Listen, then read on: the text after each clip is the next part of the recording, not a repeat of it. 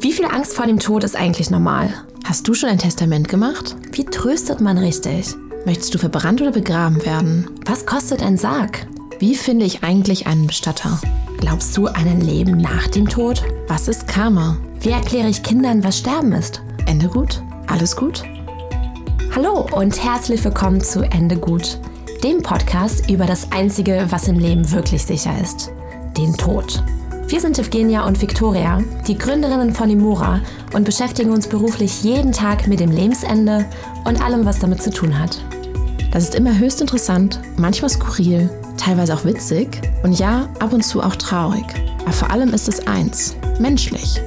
Hört einfach mal rein. Hallo und herzlich willkommen zu einer weiteren Ausgabe von Ende gut. Hallo, schön, dass ihr da seid. Ja, heute haben wir ein sehr spannendes Thema, wo, was uns alle betrifft. Denn in der Zeit, wenn gerade jemand gestorben ist, in der Zeit danach, überschwemmen uns häufig die ganzen Emotionen. Und es ist ganz schwierig, mit den eigenen Emotionen umzugehen, aber halt auch mit den Emotionen der nahestehenden anderen Personen, der Familienmitglieder. Und ähm, da wollen wir ein bisschen drüber sprechen. Erst ein bisschen genereller, also eigentlich über uns in unserer Erwachsenenwelt und dann auch ganz explizit mit unserem Gast Susanne ähm, über die Kinder. Denn die Kinder sind ja auch ein wichtiger Teil unserer Gesellschaft und erleben häufig halt Emotionen nochmal ganz anders und auch viel intensiver.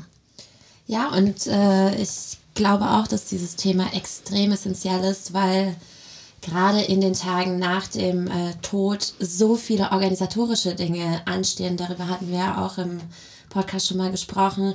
Man muss so viel machen. Man muss anrufen, telefonieren, äh, jemanden finden, sprechen, ähm, Traueranzeigen schalten. Also ganz, ganz viele Sachen machen. Und dabei bist du emotional ja, ja in einem Extremzustand, muss trotzdem funktionieren. Und äh, hier wollen wir ein bisschen Licht ins Dunkle bringen, was äh, ja, den emotionalen Status angeht und ähm, was, was mit einem Menschen eigentlich äh, passiert um äh, die, den Verlust zu realisieren. Ähm, es geht auch ein bisschen um Kommunikation innerhalb der Familie. Also fangen wir mal an, denn ich glaube, ähm, wir alle fragen uns, ähm, ist das normal, wie ich mich gerade fühle? Äh, muss ich mich irgendwie anders fühlen? Warum fühle ich so und jemand anderes so? Und dabei kann es ja auch im Kreise der ganz engen Familie schon extrem unterschiedlich sein. Hast du die Erfahrung schon mal gemacht? Ja, also ich äh, auf jeden Fall. Und ähm, es ist ja ein, also ein, ein Todesfall ist eine absolute Stresssituation und ähm, Menschen reagieren halt ganz unterschiedlich. Es gibt die Leute, die kennt ihr bestimmt auch alle, die halt ganz viel tun müssen. Und man denkt eigentlich so, kann die einfach mal still sitzen und irgendwie das begreifen, was gerade passiert ist und ist der Person das überhaupt nicht wichtig, während eine andere Person einfach sich nur zurückziehen möchte und eigentlich mit jemandem, niemandem sprechen möchte und das wiederum auf andere Leute halt irgendwie auch so wirken mag, okay, aber also die Welt dreht sich auch weiter, also warum, warum badet diese Person sich so im Schmerz und kann die nicht mehr funktionieren? Also es gibt da einfach eine große Gegensätze. Ja, auch große Erwartungen, glaube ich, äh, gegenseitig, äh, dass am Ende irgendwie alles gemacht wird. Weil ich glaube, die ähm, ja im ersten Schritt äh, Organisation einer Bestattung und der Abschied und alles, was so dazu gehört, das muss ja passieren. Wer fühlt sich ja, wer fühlt sich verantwortlich? Wer macht da eigentlich die ganze Arbeit? Macht man das zusammen? Ähm, gehen alle der ganzen Sache irgendwie aus dem Weg und hoffen, jemand anderes übernimmt es? Also ich kann mir vorstellen, dass es in sehr vielen Familien ähm, diesen, diesen Clash gibt, dass man, ähm, weil man eben in solch einer emotionalen Extremsituation ist, oftmals nicht in der Lage ist, sich irgendwie zusammenzusetzen und ganz konstruktiv zu sprechen, was ja auch total normal ist. Dazu kommen wahrscheinlich noch die Menschen, die den Tod noch gar nicht realisiert haben. Das heißt eigentlich noch gar nicht realisiert haben, was alles gemacht werden muss oder was alles passieren wird. Dann, wie du schon gesagt hast, die, diejenigen, die extrem schnell irgendwie handeln wollen. Dann gibt es welche, die wollen sich mal ein bisschen zurückziehen. Aber halt auch so, wenn man zum Beispiel jetzt gerade am Handeln ist oder sich zurückzieht, dass letztendlich vielleicht hat auch schon den, den, den Vorgang, was passiert ist, eigentlich ein bisschen mehr begreift dann kann das auch manchmal in Aggression umschlagen, weil jemand anderes so tut, als ob nichts passiert wäre. Ja, total. Das ist so, wie kannst du so weiterleben oder wie kannst du einfach ja, nichts machen in dem Sinne oder wie kannst du mich nicht unterstützen wie lange kannst, warum kannst du meinen Schmerz nicht sehen, während die andere Person ja, die vielleicht ja, halt sich gerade entscheidet, nicht diese Dinge zu tun äh, oder so ein Verhalten aufweist, eine ganz andere Phase durchgeht und ein anderes Stressmuster in dem Sinne hat. Ja, total. Also ich glaube auch, ähm, wenn es einfach darum geht, dass du dich einfach hinsetzen möchtest und einfach weinst und dir diese Zeit auch nehmen möchtest, richtig zu trauern, also auch richtig körperlich zu trauern und jemand anderes in dem Moment voll funktionsfähig zu sein scheint, was ja auch einfach nur eine Stressreaktion auf, auf den Verlust ist. Ne? Ich glaube, das ähm, führt oftmals wirklich zu noch größeren Konflikten, obwohl diese Stresssituation ja am besten doch gemeinsam gelöst werden kann.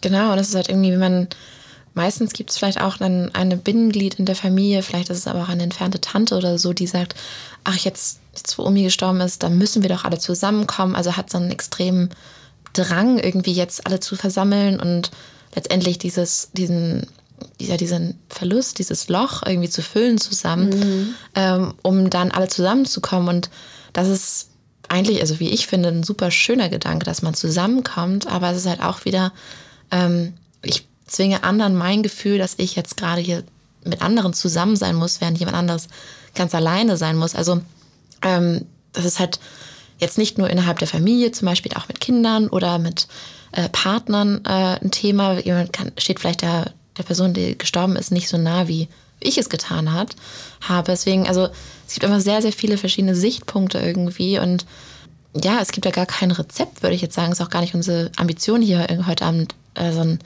Rezept zu finden, was man irgendwie machen muss. Ich glaube einfach nur, dass es halt dieses Verständnis, es gibt unterschiedliche Muster und jeder geht da so den eigenen, ja, durch seinen eigenen Prozess und ähm, das ist auch in Ordnung so. Ja, total. Also dieses Verständnis zu entwickeln oder eigentlich dieses Verständnis intrinsisch in sich zu tragen, dass in solch einer Stresssituation nun mal alle Menschen ganz unterschiedlich reagieren, irgendwie sich die Zeit zu geben, auch andere dort ankommen zu lassen, wo man vielleicht selber schon ist oder man merkt, dass andere schon sehr viel weiter sind im Realisierungsprozess oder im organisatorischen Prozess, dass es auch vollkommen okay ist, dass man nicht okay ist in diesem Moment.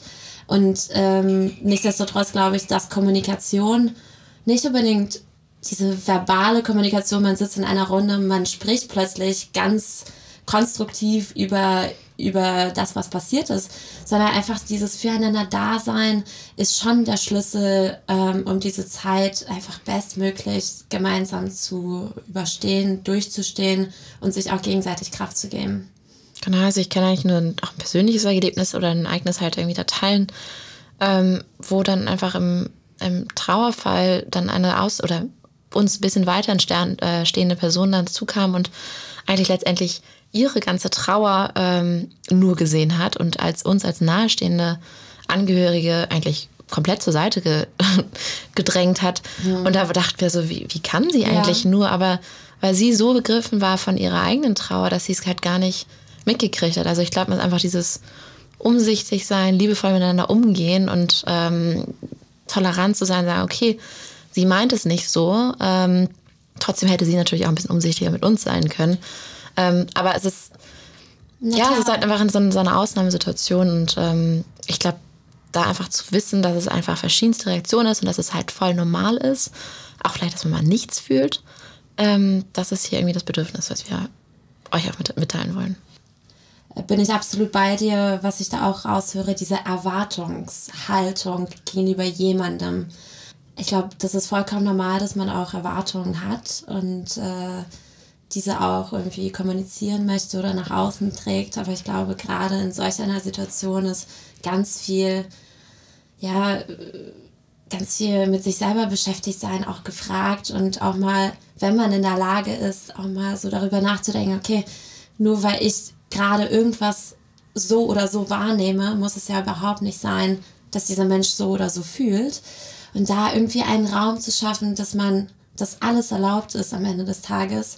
Hauptsache, man findet zusammen und man schafft es einfach gemeinsam, ähm, ja, auch Entscheidungen zu treffen, weil diese Entscheidungen kann man natürlich auch nicht, ähm, ja, äh, erzwingen, nicht wahr? Erzwingen. Auf der anderen Seite sage ich gerade, ja, alles ist erlaubt. Auf der anderen Seite denke ich, wenn ich Trauernde bin und Hauptbetroffene oder die Person, die am nächsten stand und mich niemand unterstützt, und das werden auch viele, viele Personen kennen, die denken, ich bin ganz alleine damit, gilt es wahrscheinlich schon sehr explizit auch einzufordern, dass gewisse Personen einen unterstützen, denn manchmal organisiert man alle möglichen Dinge, aber fühlt sich halt eigentlich alleine, total allein, also in sich drin alleine und würde gern mal in den Arm genommen werden oder würde gerne einfach auch wissen, dass die Last irgendwie gemeinsam geteilt ist.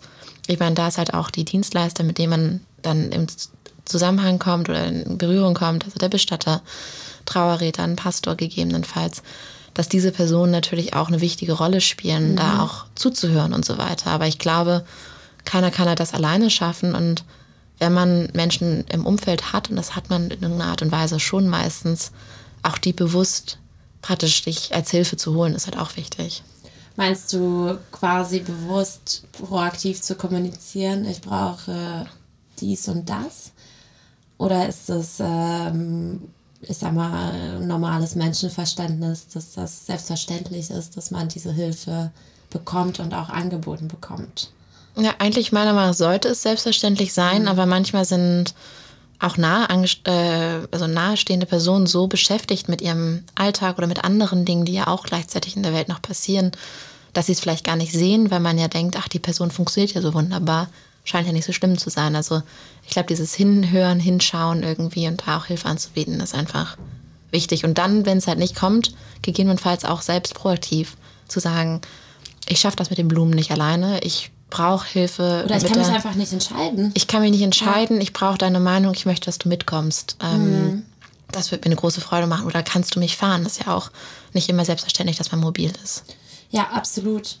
Ähm, ich glaube, was auch sehr gut helfen kann, wenn man das Gefühl hat, die Angehörigen sind gerade für einen selber nicht da, äh, sei es physisch oder emotional.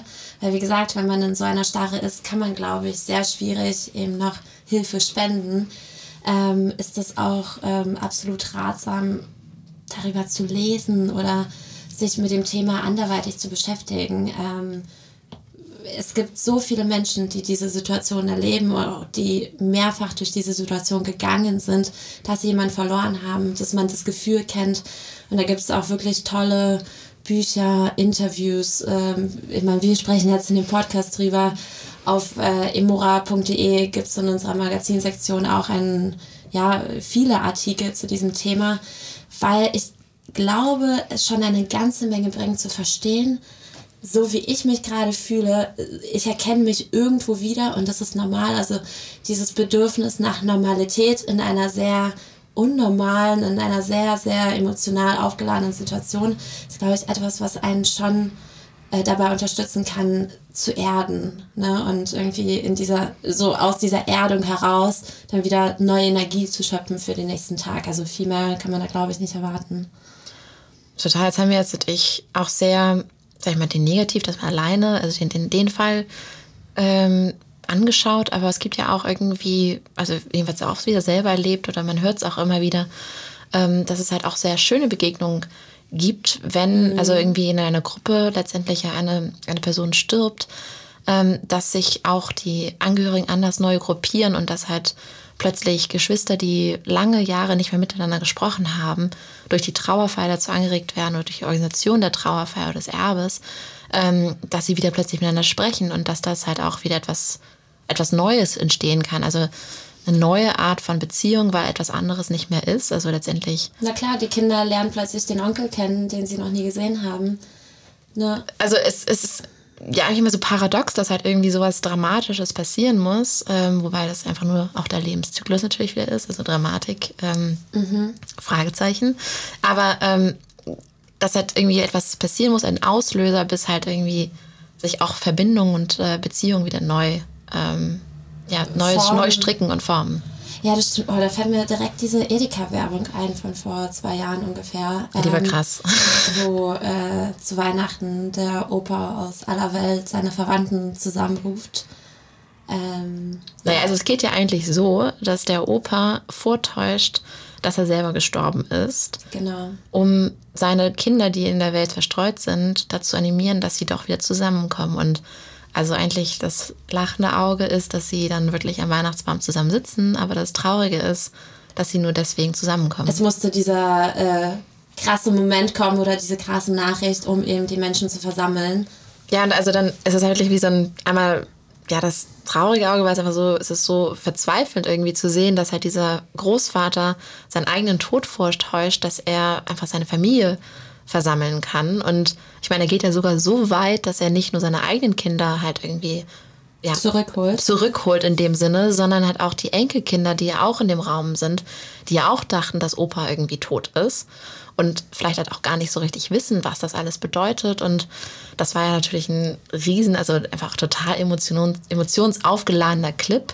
Total, also ich habe jetzt noch Gänsehaut, äh, wenn wir jetzt drüber sprechen, weil das einfach so emotionalisiert war, ähm, dass man merkt, dieses Thema ist vielleicht auch, weil es ein Thema ist, was recht tabuisiert ist, dass man das Gefühl hat, wow, wenn man so emotional damit konfrontiert wird, dann empfindet man auch sehr, sehr viel dabei. Und äh, das führt uns eigentlich zu dem nächsten Punkt äh, in, dieser, in dieser Folge. Kinder. Ähm, wie gehen Kinder mit, mit der Trauer um? Äh, was haben die Eltern den Kindern gesagt in dieser Werbung, wenn man das jetzt mal weiterdenkt, ähm, dass Opa gestorben ist? Wie kommuniziert man sowas? Wie gehen Kinder mit der Trauer um? Wie realisieren sie und wie verarbeiten sie den Verlust? Ähm, das ist mit Sicherheit ein großes Thema und ein sehr spezielles Thema. Weil ja, aber es auch den Grundstein für letztendlich die ganzen fortführenden Emotionen im Leben. Also der, Klar. die Assoziation mit dem Thema Tod, wenn man als Kind ja, Todesangst hatte vor dem Tod, ähm, ist es halt auch der Umgang im älteren Leben dann auch schwieriger. Also demnach sind wir total glücklich, jetzt Susanne gleich zu interviewen, die uns erklären wird, wie wichtig es ist, über das Thema auch mit jungen Kindern schon zu sprechen. Und vor allem wie. Und wie man damit machen kann. Wie wir gerade schon festgestellt haben, ist das Thema Kommunikation ähm, wahnsinnig wichtig in solchen emotionalen Momenten. Und äh, ich freue mich ganz besonders auf unseren Gast heute, auf die Susanne, die heute bei uns ist, ähm, weil wir mit ihr über ein Thema sprechen können, was wir bis dato noch gar nicht angeschnitten haben, nämlich Kommunikation mit einer Gruppe von Menschen, die sehr oft involviert sind in äh, den Trauerfall, in den Verlust eines äh, geliebten Menschen, eines Familienmitgliedes. Und zwar sind es die Kinder. Und Susanne ist, äh, ja, ist so vieles. Ähm, hallo erstmal. Du bist äh, Künstlerin, du bist Autorin, ähm, hast Kinderbücher geschrieben und beschäftigst dich in der letzten Zeit besonders äh, mit der Kommunikation mit Kindern. Mhm. Ähm, auch aus pädagogischer Sicht, aus literarischer Sicht. Insofern super cool, dass du da bist und vielleicht erstmal was aus dieser Perspektive erzählen kannst. Ja, also herzlich willkommen. Für die Einladung. ich bin sehr Schön, dass du hier bist. Genau, vielleicht kannst du mal erzählen, wie du darauf gekommen bist, äh, die Kommunikation äh, besonders ähm, zwischen, ja, ich sag mal, Erwachsenen und Kindern irgendwie zu, zu beschreiben, darüber zu schreiben, darüber zu sprechen. Also es kam eigentlich ähm, aus zwei unterschiedlichen Perspektiven. Einmal ähm, habe ich mich damit beschäftigt, wie kann man gute Theaterstücke für Kinder konzipieren und umsetzen. Und dann bin ich auch einfach selber Mutter geworden. Und ähm, da stellt man ja dann sehr schnell fest, dass es bei Kindern sehr starken, ausgeprägten emotionalen Ausdruck gibt. Und die Kinder aber noch überhaupt kein Vokabular dafür haben, was sie empfinden.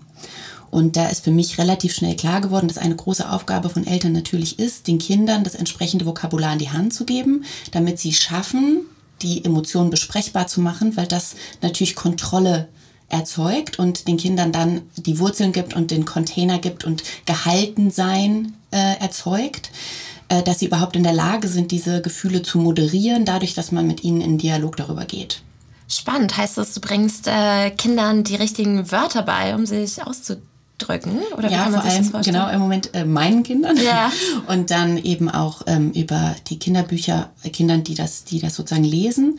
Aber ich glaube, dass äh, genau eben eigentlich Geschichten total guter Treiber sind, weil sie erstmal ein Thema zur Verfügung stellen, im besten Fall sehr empathisch und kindgerecht und mit Bildern die Kinder empfinden können und mit denen sie was anfangen können, die anknüpfbar sind an ihren Alltag und dann daraus entstehen natürlich irgendwie Fragen und man kann das dann weiterführen als Elternteil oder als Erzieherin oder Lehrerin oder so ähm, und die da so ein bisschen abholen und eben eigentlich den Ping-Pong-Ball von denen aufnehmen mhm.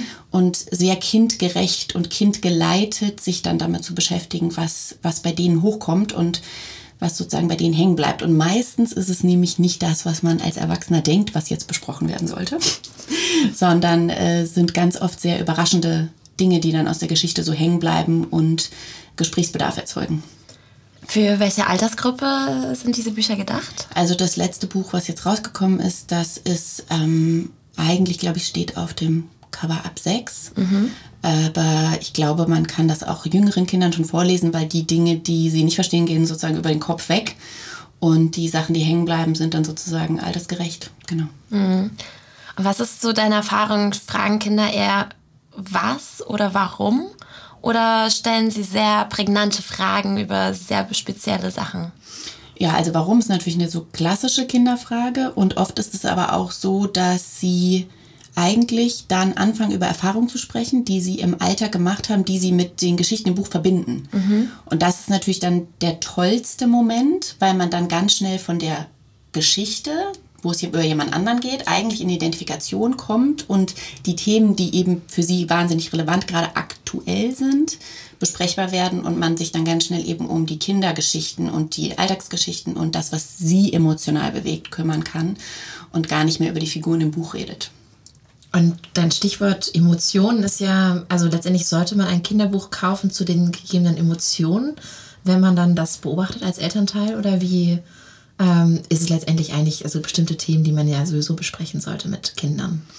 Ja, also ich meine, einerseits können Bücher natürlich total gut als Prävention arbeiten und ich glaube eben sehr stark daran, dass gerade sehr emotionale Themen eigentlich ähm, immer präsent sein sollten, damit sie einen dann nicht überraschen, wenn sie passieren und das Kind idealerweise schon auch wie eine Normalisierung oder eine Berührung stattgefunden hat mit den Sachen. Das kann man natürlich nicht immer gewährleisten, weil man auch nicht weiß, wie so ein Leben verläuft und wann was für eine Challenge auf einen zukommt oder so. Ähm, aber man weiß zum Beispiel, äh, sozusagen sehr prägnantes Beispiel ist sexueller Missbrauch. Da weiß man, je ausgeprägter das Vokabular der Kinder ist, desto größer ist die Prävention. Das heißt, Kinder, die ihre Geschlechtsmerkmale benennen können, die ähm, schon mal mit Eltern darüber gesprochen haben, ist, Erwachsene sollten mich nicht anfassen, das ist eigentlich was, was Erwachsene miteinander tun, was sind das überhaupt für Funktionen, was für eine Funktion hat Sex, die können dann später viel besser beschreiben, wenn etwas passiert ist, ein Übergriff stattgefunden hat. Und die können auch vorher viel eher Nein sagen, weil sie wissen, das ist was, was Erwachsene miteinander machen. Und das lässt sich natürlich auch auf andere schwierige Themen ableiten. Ein Kind, was schon mal mit Trauer und Tod in Berührung gekommen ist, ohne dass es direkt so einen riesigen emotionalen Impact hat und direkt eine Anbindung an die eigene Realität gibt, hat natürlich dann, wenn es passiert, eine viel größere Resilienz und Fähigkeit und Vokabular, um dann sozusagen damit umzugehen. Nun sagtest du ja vorhin, das Buch ist ab sechs, was du jetzt geschrieben hast. Die Überleitung zum Tod war gerade sehr gut, natürlich. Wollte ich auch gerade sagen. Ja, ähm, ab wann ist so ein Buch, also oder letztendlich ab wann das Buch jetzt, aber vielleicht wann, wann sollte man sich damit beschäftigen, auseinandersetzen äh, mit einem Elternteil, also, also mit den Kindern? Ja, ich würde, glaube ich, also für mich ist immer so das Gefühl, es, man kann nicht früh genug damit starten und es muss natürlich kindgerecht sein. Ähm, das heißt, gerade das Thema Tod kann Kindern natürlich auch sehr große Angst sehr schnell machen und da muss man die richtigen Worte finden so. Ähm, aber eigentlich habe ich das Gefühl, wenn das Kind sich nicht mehr daran erinnern kann, wann das in sein Leben kam, dann ist es gut gewesen. Weil natürlich auch Momente entstehen können, wo so ein Thema, wenn es neu auf mich zukommt, mich schocken kann. Und wenn es aber wie schon einen ganz normalen Kontext gibt, dass auch schwierige Themen in einem Familienkonstrukt angesprochen werden und es eine ganz große Normalität hat, über diese schweren oder Randthemen oder so zu sprechen, wo Tod drunter zählt, Missbrauch, sexuelle Erfahrungen, ähm, Mobbing, ähm, und solche Sachen oder Diskriminierungserfahrungen natürlich, dann, dann kriegt es eine Normalität und dann bewegt sich das Kind natürlich viel selbstsicherer und selbstverständlicher in diesen sehr schwierigen Fragestellungen. Ich glaube, wenn man als Kind äh, dem Thema Tod begegnet, ähm, passiert es aus zwei Situationen heraus. Entweder die Familie kommt in die Situation oder das Umfeld, dass man die Erfahrung macht, dass jemand von uns geht. Ähm, wahrscheinlich ist das einfach die Mehrheit der Fälle. Das heißt, es findet eine reaktive ähm, mhm. Auseinandersetzung mit dem Thema statt. Mhm. auf der anderen Seite kann man das Thema proaktiv einfach ins Leben mit reinbringen. Mhm. Ähm, eigentlich super spannend, weil ich glaube, als Kind, als kleines Kind, natürlich bist du dir nicht unbedingt der, deiner Endlichkeit bewusst, aber das Thema Veränderung ist ja wahrscheinlich viel präsenter, weil diese Angst noch gar nicht so vorhanden oder mit der Gesellschaft noch gar nicht so anerzogen wurde, nicht wahr? Ja, absolut. Ich glaube, ähm, im Moment der wissenschaftliche Status quo ist, dass Kinder so mit acht, neun überhaupt erst verstehen, dass Tod wirklich Lebensende bedeutet. Das heißt, davor ist es ein wahnsinnig abstrakter Begriff für die, was natürlich eine Herausforderung ist und gleichzeitig aber auch eine Chance, weil es noch nicht diese Monstrosität hat, die es dann hat, wenn man versteht, okay, die Person wacht wirklich nicht mehr auf. Mhm. Ähm, aber es ist wichtig, dem Kind auch zu vermitteln, dass es, end, also dass es endlich ist, dass die Person nicht wieder aufwacht. Absolut. Also ich glaube, dass zum Beispiel auch so Formulierungen wie die Oma ist ganz friedlich eingeschlafen sind total problematisch, weil es beim Kind eine unglaubliche Angst erzeugen kann, dass, weil es ja jeden Abend selber einschlafen so, schlafen. muss. Genau, das, mhm. weil es Schlafen mit Tod verknüpft zum Beispiel. Das heißt, es gibt so ganz viele so, so Sprachangewohnheiten, würde ich es mal nennen, äh, im, im deutschen Kontext, die wir benutzen und uns gar nicht so richtig bewusst darüber sind, was die eigentlich für Kinder vielleicht möglicherweise auslösen. Und ich würde sagen, es gibt noch eine dritte Komponente, äh, sozusagen zu dem, wann kommt das für so ein Kind, äh, wird, wann wird das Thema. Man weiß, dass Kinder so ungefähr mit zwei, drei Jahren anfangen, wirklich sehr konkret zu träumen. Und dann kommt so ein, das Thema Nachtschreck zum Beispiel so für manche Eltern sehr massiv auf sie zu, dass Kinder ganz stark von Albträumen geplagt sind. Und neben dem klassischen Monster sozusagen kommen auf einmal auch so Trennungsängste in mhm. Kindern hoch, die sich dann manchmal in Todfantasien äußern. Das heißt, das Kind hat irgendwo aufgeschnappt, das gibt es, hat keine richtige Vorstellung davon, kann es aber intuitiv schon verknüpfen mit, ähm, es, es geht um Trennung. Mhm. Ähm, und das sollte man natürlich auch gut auffangen, wo es dann meistens um Verlustängste mit den Eltern geht oder um den eigenen Tod oder sowas. Und aber eben noch sehr abstrakt, weil die Vorstellung noch nicht so richtig da ist, was das eigentlich bedeutet. Wenn man jetzt an die größere Altersgruppe denkt, ich sag mal von zwei, drei, wo du dich schon halbwegs artikulieren kannst, mhm. äh, bis äh, 10 bis 15, wo natürlich die, äh, ja, die pubertäre Phase anfängt oder zu Ende ist und man natürlich ganz anders übers Leben resoniert. Was wäre eine Art und Weise, um jemandem den Tod zu erklären, mhm. ähm, ohne Ängste zu schüren, sondern als Status quo ähm, einfach mitzugeben? Ja, wahrscheinlich auch trotzdem ehrlich zu sein. Ja. Genau, also ich glaube, es ist ganz wichtig, ehrlich zu sein. Auch so Sachen wie die Oma ist im Himmel äh, ist ganz schwierig, weil dann sieht das Kind möglicherweise, wie die Oma beerdigt wird und dann sind das natürlich Informationen, die gar nicht zusammenpassen. So der Körper liegt unter der Erde wie und aber eigentlich genau ja. sozusagen.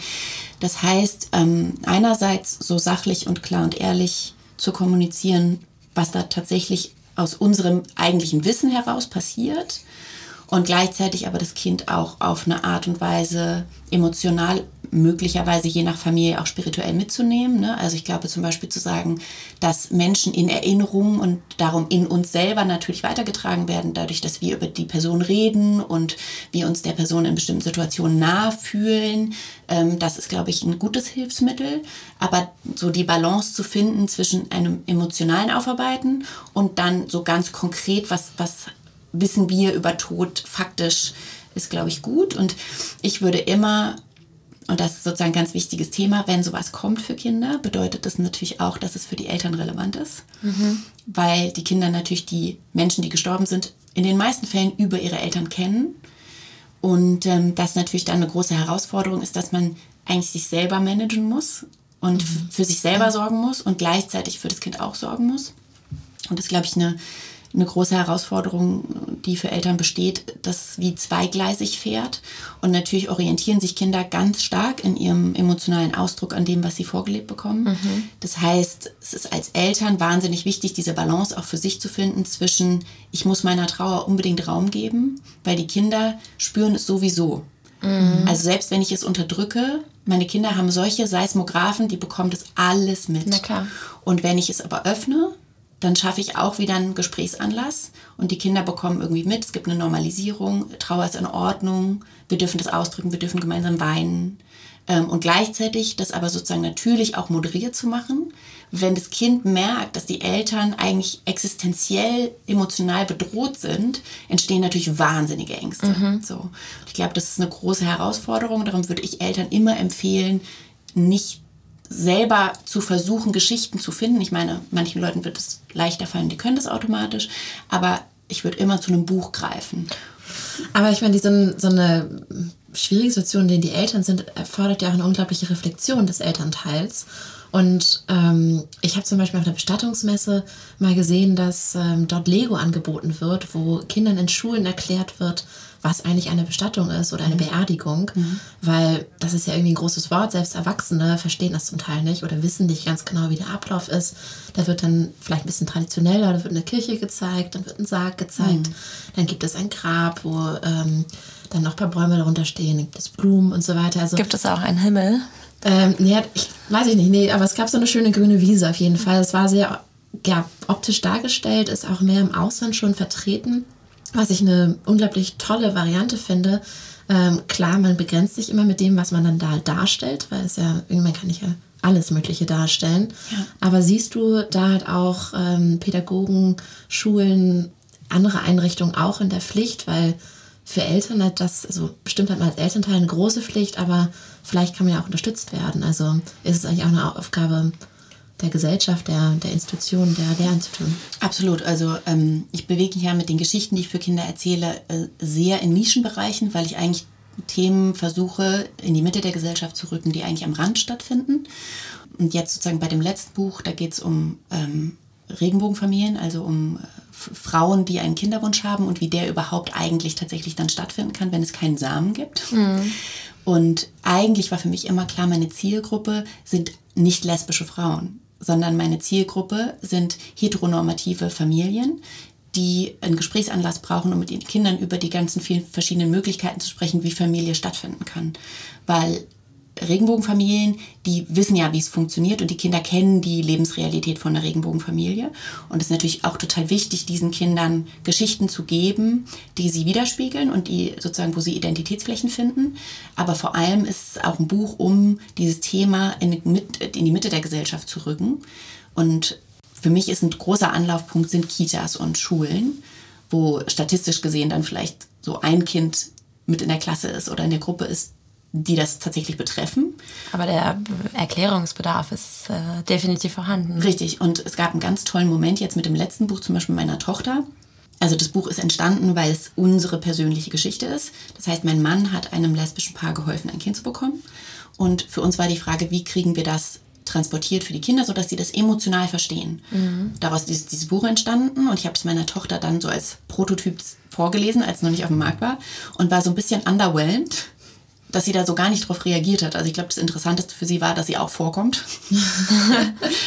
und dann saßen wir aber ein paar Monate später im Auto gemeinsam und sie war mit ihrer besten Freundin hinten und sie haben darüber gesprochen, ähm, wen sie heiraten wollen mal später. Und meine große Tochter war total ähm, heartbroken, dass sie nicht ihre kleine Schwester heiraten kann. und hat sich dann aber kurzerhand entschieden, dass sie ihre beste Freundin heiraten möchte. Und als ich dann gesagt habe, dass es vielleicht gut wäre, sie zu fragen, weil es ja wichtig ist, dass man sozusagen so Consent, ne? dass man die anderen auch mitnimmt und nicht einfach über den entscheidet, hat sie sich dann umgedreht und gefragt, ja, willst du mich heiraten? Und ihre beste Freundin zögerte dann so kurz und sagte, na ja, aber dann können wir ja gar keine Kinder bekommen. Und dann sagte meine Tochter aus der Inbrunst der Überzeugung, nee, wir müssen einfach nur einen Mann finden, der uns seinen Samen schenkt. das war so ein ganz toller Moment ja. für mich, weil für sie denkbar geworden ist, dass das eine Möglichkeit ist. Und das ist natürlich die Kraft von so von Kinderliteratur, dass sie Kindern eigentlich Räume eröffnet. Emotionsräume, Sprachräume, Gedankenräume und das sozusagen schafft idealerweise natürlich auch ein Buch über Tod, dass es für Kinder einen Gedankenraum eröffnet, in dem sie dann sich selbstständig bewegen können und in dem sie für sich ihre Wahrheit finden können, was sie, für sie das bedeutet. Und natürlich kann da so ein Lego-Set super helfen in der Struktur, wie läuft sowas ab ähm, dann sozusagen völlig klassisch darüber zu malen oder selber Geschichten zu schreiben. Eigentlich alles, was den Selbstausdruck fördert, ist natürlich total hilfreich. Hm. Das Thema eigene Sterblichkeit, ähm, ich glaube, wir erleben alle irgendwann diesen Moment, in dem wir realisieren, auch wir sind endlich. Mhm. Von dem, wie ich es jetzt einfach in der letzten Zeit durch Umfragen erfahren habe, ist dieser Zeitpunkt extrem unterschiedlich, aber teilweise auch sehr, sehr früh. Also Kinder im Alter von fünf, sechs Jahren fangen plötzlich teilweise an zu weinen, weil sie realisieren, sie mhm. werden auch irgendwann mal sterben. Wie kann man da unterstützen? Und es geht wahrscheinlich auch damit einher, wie kann man in der Trauer begleiten, obwohl es vielleicht gar nicht den akuten Anlass gibt, sondern einfach diese Angst oder dieses Bewusstsein, dass ähm, ja irgendwie alles ein Ende hat am Ende des Tages. Ja, ähm, und da habe ich ganz viele Gedanken zu. Sozusagen der erste konkrete ist, dass ähm, Kinder anders trauern als Erwachsene. Das heißt, bei Erwachsenen äh, gibt es ja diese sieben Schritte der Trauer, glaube ich, die man so klassischerweise eigentlich mehr oder weniger nacheinander durchläuft und dann gibt es mhm. sozusagen so Grenzbereiche, wo man dann manchmal so zwischen zwei Stufen immer ja, hin und manchmal her springt man auch von der dritten auf die fünfte, aber klar. Genau, es gibt sozusagen so, man, so einen nachvollziehbaren mhm. Prozess und Kinder sind natürlich viel, viel stärker im Moment als Erwachsene, was dazu führt, dass es viel ähm, mehr so schwarz-weiß wird. Das heißt, ähm, wenn sie abgelenkt sind, ist sozusagen die volle Lust und die volle Lebenslust und Freude und Aktivität und Lebendigkeit da, so dass man denkt, ah Wahnsinn, das ist irgendwie anscheinend beschäftigt sie das gar nicht mehr. Und dann kann ein Schalter sich umlegen und der Trauer, die Trauer wird so groß, dass sie ähm, alles konsumiert und eigentlich sozusagen alle anderen Gefühle ausschaltet. Und das so zu managen als Eltern ist, glaube ich, eine Herausforderung, sozusagen diese Hin und, dieses Hin- und Her-Switchen, wo man dann manchmal schon denkt, so, oh, okay, wir sind drüber weg und dann gibt es einen riesigen Rückfall auf einmal. Mhm. Und auch identifizieren zu können, dass natürlich Trauer bei Kindern sich in vielen, vielen anderen Emotionen auch ausdrücken kann. Das heißt, es ist gar nicht klassischerweise so, dass die dann total weinen oder so und auch oft natürlich noch gar nicht die Worte haben zu sagen, ich bin traurig, mhm. sondern es kann auch eine wahnsinnige Wut sein weil mhm. das Verständnis dafür wird, groß wird, okay, die Person kommt nicht mehr zurück und so eine Verzweiflung oder auch eine Aggression, auch möglicherweise gegen die Eltern oder so. Und das so zu handeln ist äh, natürlich äh, schwierig. Wahrscheinlich, weil sie ja Kinder sind. Also sie sind Klar. einfach noch wilder und ähm, praktisch weniger uniform, also weniger gesellschaftlich erzogen. Wahrscheinlich würden wir Erwachsenen uns auch vielleicht, also Fragezeichen hier, auch so verhalten. Wir haben einfach nur gelernt, dass wir unsere Emotionen mehr unter Kontrolle haben, dass wir bestimmte Pflichten haben, die wir, denen wir nachgehen müssen, dass wir nicht einfach ähm, ja, wild rumschreien können und unsere ja, Wut wollen, aber wahrscheinlich andere Ventile finden, vielleicht das halt auch sich in Krankheiten irgendwann später zeigt. Also ich finde es eigentlich total spannend, wie du sagst, ja, Kinder sind so anders. Ich würde es jetzt herausfordernd sagen, wahrscheinlich sind wir Erwachsenen auch nicht anders. Wir haben einfach nur gelernt, anders ja, Ausdruck zu schaffen. Genau, absolut. Also ich würde auch sagen, dass sozusagen ein großer Teil von Erwachsenwerden ist ja, dass man anfängt, Emotionsmanagement zu, be zu betreiben sozusagen. Und ähm, das nimmt natürlich manchmal auch Blüten an, dass es in eine wahnsinnige Repression von Gefühlen geht, was absolut nicht wünschenswert ist. Und wenn wir selber trauern, müssen wir uns total den Raum erschaffen, für die vielen Gefühle, die dann kommen, auch Zeit zu haben und die nicht mhm. einfach mit Arbeit oder so wegzudrücken. Oder dann gibt es ja sozusagen auch noch ganz andere Suchtmittel, zu denen manche Leute dann greifen, weil sie nicht zulassen können. Und gleichzeitig glaube ich, ist es natürlich auch eine Errungenschaft von, von Menschlichkeit, dass man in der Lage ist, Dinge zu moderieren und sozusagen nicht immer so in den puren Emotionsexzess zu gehen. Mhm. Und dazwischen liegt wahrscheinlich irgendwo die Wahrheit. Aber was ich aus meiner eigenen Elternschaft äh, beschreiben kann, ist, dass für mich eines der größten Herausforderungen eigentlich ist, meine Kinder in absoluter Trauer oder in absolutem Schmerz zu halten, wenn ich weiß, ich kann die Situation nicht ändern. Weil man natürlich als Eltern darauf programmiert ist, dass diese Kinder überleben müssen, dass es denen mhm. gut geht und dass so ein wahnsinniger Kontrollverlust ist oder darstellt, zu spüren, es gibt einen endlosen Schlund an Verzweiflung und ich kann es nicht ändern. Ich muss einfach da sein und das Kind halten. Mhm. So, und da gibt es äh, tatsächlich aus dem Bereich der Schreibabys einen wahnsinnig schönen Begriff, und zwar die Schreibegleitung.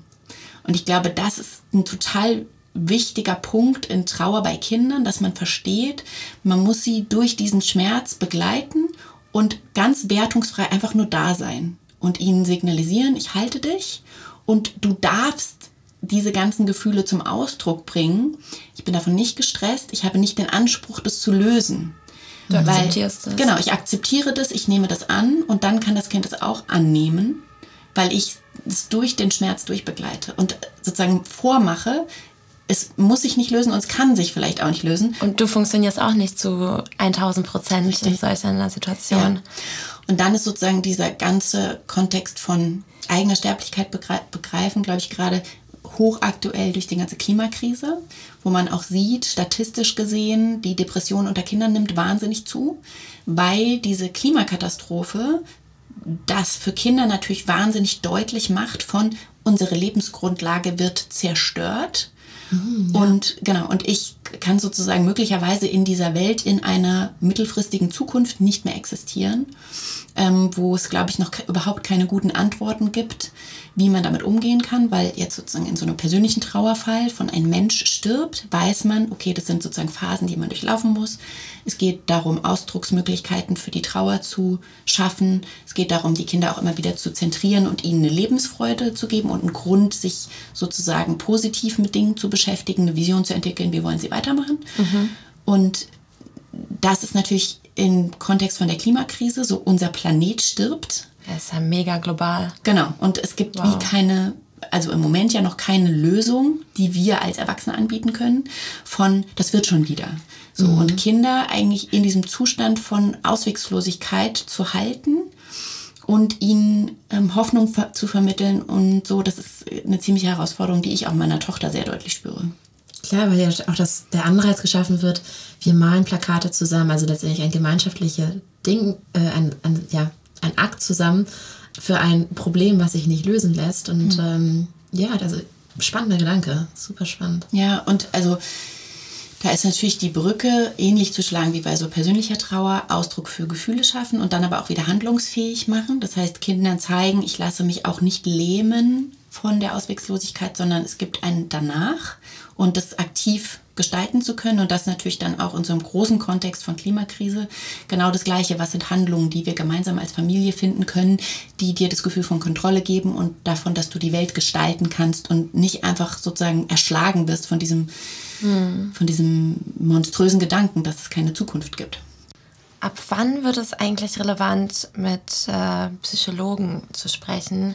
Also was wäre für dich so ein Stadium in der Trauer oder in dem Unverständnis oder dem Ablehnen von Trauer oder dem Lebensende, wo du sagst, ähm, ein Buch ist schön, aber irgendwie komme ich da nicht mehr ran? Ja, ähm, also ich glaube, das hat ganz viele unterschiedliche Marker, die man da beachten muss. Erstmal ist natürlich total relevant, wer ist da gestorben, wie nah war sich das Kind und die Person.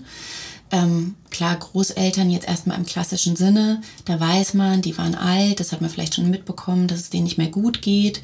Da sind meistens Kinder nicht so betroffen, mhm. wie wenn es um zum Beispiel Geschwisterkinder geht oder Eltern oder so.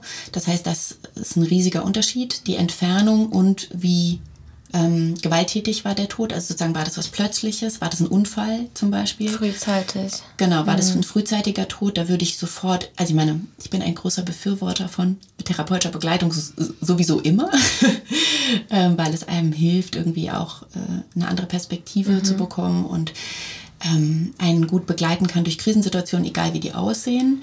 Darum ist das, finde ich, immer ein gutes Mittel und glaube aber, dass je abrupter, gewaltvoller, unerwarteter der Tod war und je näher die Person ist, desto wichtiger ist es natürlich, da auch professionelle Hilfe ranzuholen. Und ganz grundsätzlich immer natürlich, egal ob Therapeut oder nicht, ist es total wichtig, das ganze Umfeld der Kinder mit einzubeziehen. Das heißt, wenn es einen Trauerfall in der Familie gab, in der Kita und in der Schule darüber erzählen, den Eltern von anderen Kindern darüber erzählen, weil man nie weiß, wann es rauskommt Mhm. Und wenn das ganze Netzwerk aber aktiviert ist, was um das Kind herum besteht, das Netzwerk natürlich die Möglichkeit hat einzugreifen, wenn ich als Mutter oder Vater jetzt gerade gar nicht vor Ort bin, möglicherweise. Vor allem, dann sind alle ein bisschen vorbereitet. Irgendwie, ich glaube, gerade als Kind spürst du ja diese Empathie und diese Unterstützung einfach auch komplett nonverbal. Ja, absolut. Mhm. Wie ist es mit, also Bezugspersonen, sagen wir jetzt, ein Elternteil stirbt, das ist ja also mit die wichtigste Bezugsperson, die ein Kind haben kann. Vielleicht wird es sogar in Vollweise. Mhm. Wie, also früher, oder es gibt auch heutzutage noch Paten. Ähm, sind das eigentlich die klassischen Patenonkel, Patentante, die sich dann um ein Kind kümmern? Ist es, ähm, wer ist das eigentlich und ja, wer sollte das sein, deiner Meinung nach? Also es gibt ja schon rechtliche Dinge, aber was ist eigentlich die beste Lösung für so ein Kind? Das ist sozusagen jetzt ein ganz äh, neues, gro großes Feld, ähm, wo ich wahrscheinlich gar nicht eine genaue, konkrete Antwort habe und würde aber immer sagen, stabile Beziehungen sind natürlich total wichtig. Das heißt, ähm, wenn jetzt wie bei uns zum Beispiel die Familie ist an einer Stadt und die Großeltern leben aber ganz woanders und in der Stadt sind aber möglicherweise Freunde, mit denen die Kinder viele Touchpoints haben und äh, Kontaktpunkte, ähm, macht es mit Sicherheit keinen Sinn, die Kinder aus ihrem Umfeld rauszureißen. Mhm. Aber es ist natürlich auch äh, immer schwer, so eine Pauschalantwort zu finden, weil es wahnsinnig einfach auf die Situation drauf ankommt, was ist leistbar, wer kann überhaupt einspringen. Ähm, aber grundsätzlich kann man natürlich sagen, wenn so ganz wichtige Bezugspersonen wegbrechen, ist eine Stabilisierung das Beste, was man machen kann. Also sozusagen das Kind im Um sozusagen so unerschüttert wie möglich da weiter durchführen und mit vielen Vertrauenspersonen, die es schon kennt und genau. Wie ist da deine persönliche Einstellung zu ähm, dem Generationswechsel? Also du hast gerade gesagt, vielleicht sind es auch Freunde, weil es sozusagen die gleiche Generation ist wie die Eltern. Oder es können auch Großeltern sein. Ähm, was ist da aus pädagogischer Sicht deine Empfehlung?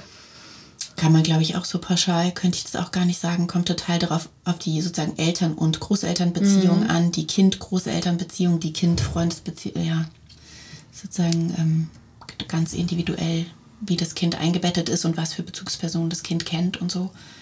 Ja, es ist auch eine spannende Frage, glaube ich. Also auch, ja, das Gefühl zu haben, sich da richtig zu entscheiden, ist ja am Ende auch eine, eine sehr essentielle Entscheidung, wenn es überhaupt so weit kommt.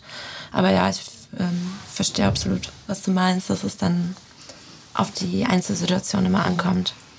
Ja, Susanne, vielen Dank für diese ganzen tollen Gedanken, die du uns geteilt hast. Also wir haben gelernt, also Emotionen, Kinder haben ganz, ganz viele Emotionen, ganz andere Ausdrucksweisen auch. Und ähm, wenn Kinder bereits die Wörter dafür kennen, für diese Emotionen, können sie die halt auch besser ausdrücken. Du sagst auch, was mir sehr im Gedächtnis geblieben ist, ist diesen Schmerz als Elternteil durchzuhalten, also letztendlich da zu sein, das Kind zu stabilisieren in dem Sinne, mhm. äh, dem Raum zu geben, aber halt irgendwie es nicht ja, lösen zu wollen fürs Kind, weil es in Ordnung ist, diese Trauer zu zeigen. Ähm, es gibt ja, Alternativen, es gibt äh, pädagogische Hilfen, zum Beispiel Kinderbücher. Ich glaube, du hast auch noch ein paar Buchtitel für uns mitgebracht, ähm, die wir hier in keiner Stelle gerne teilen möchten, weil wir es ganz wichtig finden, dass ja, auch diese jungen Mitglieder unserer Gesellschaft halt einfach richtig aufgefangen werden und unterstützt werden. Genau, das eine, was ich mitgebracht habe, heißt Leni und die Trauerpfützen. Das ist ganz schön, weil es so sehr niedrigschwellig einsteigt. Es geht nämlich um den Tod von einem Haustier. Und das ist natürlich so zum Beispiel ein total guter erster Schritt, gerade mhm. mit Kleinkindern, das ist ein Bilderbuch, ähm, wo es eben noch nicht die Monstrosität hat von, oh Gott, das ist irgendwie ein Mensch oder dann auch noch ein Mensch, der mir nahe steht, sondern sozusagen erstmal weiter entfernt, ein Tier, vielleicht was man auch noch nicht so lange hatte oder so. Ähm, und trotzdem durchläuft das Buch aber die ganzen emotionalen Schwankungen und Fragestellungen, die sozusagen wie bei einem klassischen Todesfall in der Familie entstehen würden und macht das so besprechbar. Und dann ist so der erste Schritt genommen, äh, das zu besprechen. Und dann gibt es ein ganz tolles Buch, das heißt Das Leben und ich, eine Geschichte über den Tod. Und das ist schon ähm, ein bisschen komplexer. Und das ist ein großartiges Buch, weil es ganz viel auch für Erwachsene beinhaltet. Das finde ich ja sowieso immer die besten Kinderbücher, die sozusagen eigentlich in erwachsene Leserschaft mhm. ansprechen und so ganz philosophische Fragen stellen und dann aber auch ganz konkret so auf der Erzählebene Kinder abholen. Es hat ganz tolle Bilder, das verschenke ich auch immer sehr gerne, ähm, wo sozusagen eine Figur durch äh, Wald und Wiesen läuft und sozusagen ganz viele Touchpoints mit dem Leben hat als Tod. Und was mhm. dafür sozusagen. Ach so, der Tod wird dargestellt. Genau, der Tod wird dargestellt, der, der Tod, der sich durchs Leben bewegt, sozusagen. Wow. Sehr, ganz wunderbares Buch. Und ähm, es gibt aber auch im Internet ganz viele tolle Seiten. Also wenn man das googelt, äh, Trauerbegleitung für Kinder, dann gibt es ganz viele tolle äh, Literatur dazu. Sozusagen tatsächlich viel mehr als wie bei dem äh, Einstiegsthema, was wir hatten. Ähm, und da sind ja immer super Beschreibungen dabei. Das heißt, man findet auch eigentlich für viele unterschiedliche Szenarien Dinge, wo man irgendwie wirklich gucken kann für sich, was ist die Geschichte, die ich jetzt brauche. Da werden wir auf jeden Fall eine kleine Sammlung zusammenstellen für alle interessierten Eltern hier oder auch Großeltern, die dieses Thema mit Anlass oder auch ohne Anlass einfach mal gerne besprechen würden mit ihren Jüngsten und teilen auch diese beiden Buchtitel natürlich in unseren Links hier unten im, ähm, ja, im Feed. Vielen, vielen Dank. Wunderbar. Vielen Dank für die Einladung. Vielen Dank, Susanne. Vielen Dank und bis bald. Bis dann.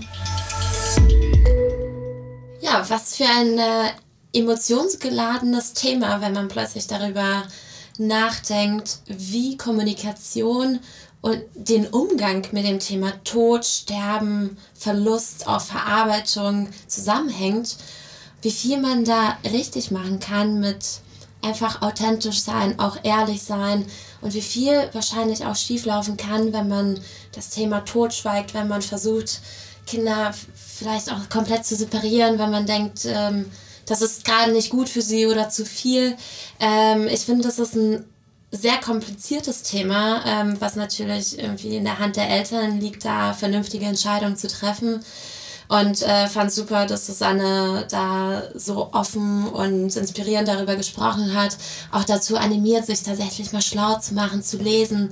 Ähm, gegebenenfalls auch ähm, jemanden äh, Professionelles aufzusuchen, wie einen Therapeuten, um das Thema wirklich aufzuarbeiten, um maximal sicherstellen zu können, dass in der Zukunft der Umgang mit dem Thema Tod maximal normal ist. Ja? Also ich sage immer maximal normal, weil ähm, das ist natürlich immer eine Skala und das ist immer ein Thema, was nicht normal ist. Aber irgendwo ist es normal ein Teil von unserem Leben. Und ich persönlich denke, egal wie alt, man verdient es, darüber aufgeklärt zu werden, wie unser Leben sozusagen verläuft. Ja, ich freue mich sehr, wenn äh, sie wirklich mal ein Buch schreibt und wir sie vielleicht mal zu diesem Thema interviewen können oder nochmal dazu sprechen, wenn es äh, vielleicht sehr konkrete Tipps und Tricks von der Susanne Scherer gibt. Woher interessiert uns auch noch was anderes, weil mich würde was interessieren, was ihr denn eigentlich so denkt. Ähm, wir haben gar nicht darüber gesprochen, darf ein Kind auf eine Beerdigung mitkommen? Ähm, das würden wir sehr gerne bei unserem Blog mit euch diskutieren, weil ich glaube, da gibt es halt auch wiederum kein richtig oder kein falsch. Wie jung darf ein Kind sein oder ja, mhm. darf es halt schon mit zwei am Grab stehen? Sollte es das? Ist das traumatisch, im Krematorium zu sein? Also, äh, das würde ich super gerne mit euch im Blog bei uns äh, diskutieren und freue mich auf eure Kommentare. So, und äh, jetzt kommen wir auch langsam zum Ende dieser Folge ähm, und enden mit der ganz bekannten Bucketlist. Victoria, heute bist du wieder dran. Erzähl uns doch mal, was ist so ein Punkt aus deiner langen Liste, ich hoffe, die ist lang, ähm, was du noch in deinem Leben machen oder schaffen möchtest? Also, da wir das Thema Kinder heute hatten, habe ich an einen Kindheitstraum gedacht. Also, da muss ich dazu sagen, dass ich ähm, sehr, sehr viel gesegelt bin äh, in meiner Jugend und also fast zehn Jahre jedes Wochenende. Ja, äh, Olympiasiegerin, oder?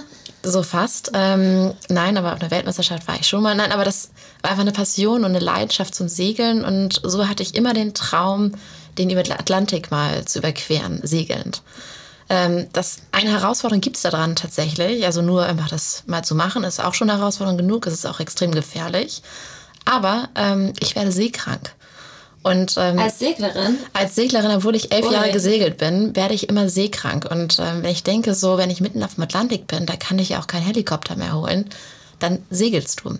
Das heißt, ich weiß noch nicht ganz genau, wie ich das irgendwann anstellen werde. Ähm, ob ich einfach mal irgendwelche Medizin ausprobieren werde, dass ich nicht seekrank bin. Jedenfalls ist es ein ganz großer Traum. Ich weiß noch nicht, wie ich ihn realisieren kann und wann. Äh, Finde ich sehr spannend, also weil wir vorhin über Klima und äh, Co. nochmal kurz gesprochen haben, fällt mir ein, du kannst ja mal die Greta fragen. Wie die das so die gemacht hat. Vielleicht ist sie auch seekrank. Genau. Aber ich finde es auf jeden Fall richtig cool. Wie lange würde das dauern? So zwei Wochen? Ich glaube, gute zwei Wochen, genau. Hm.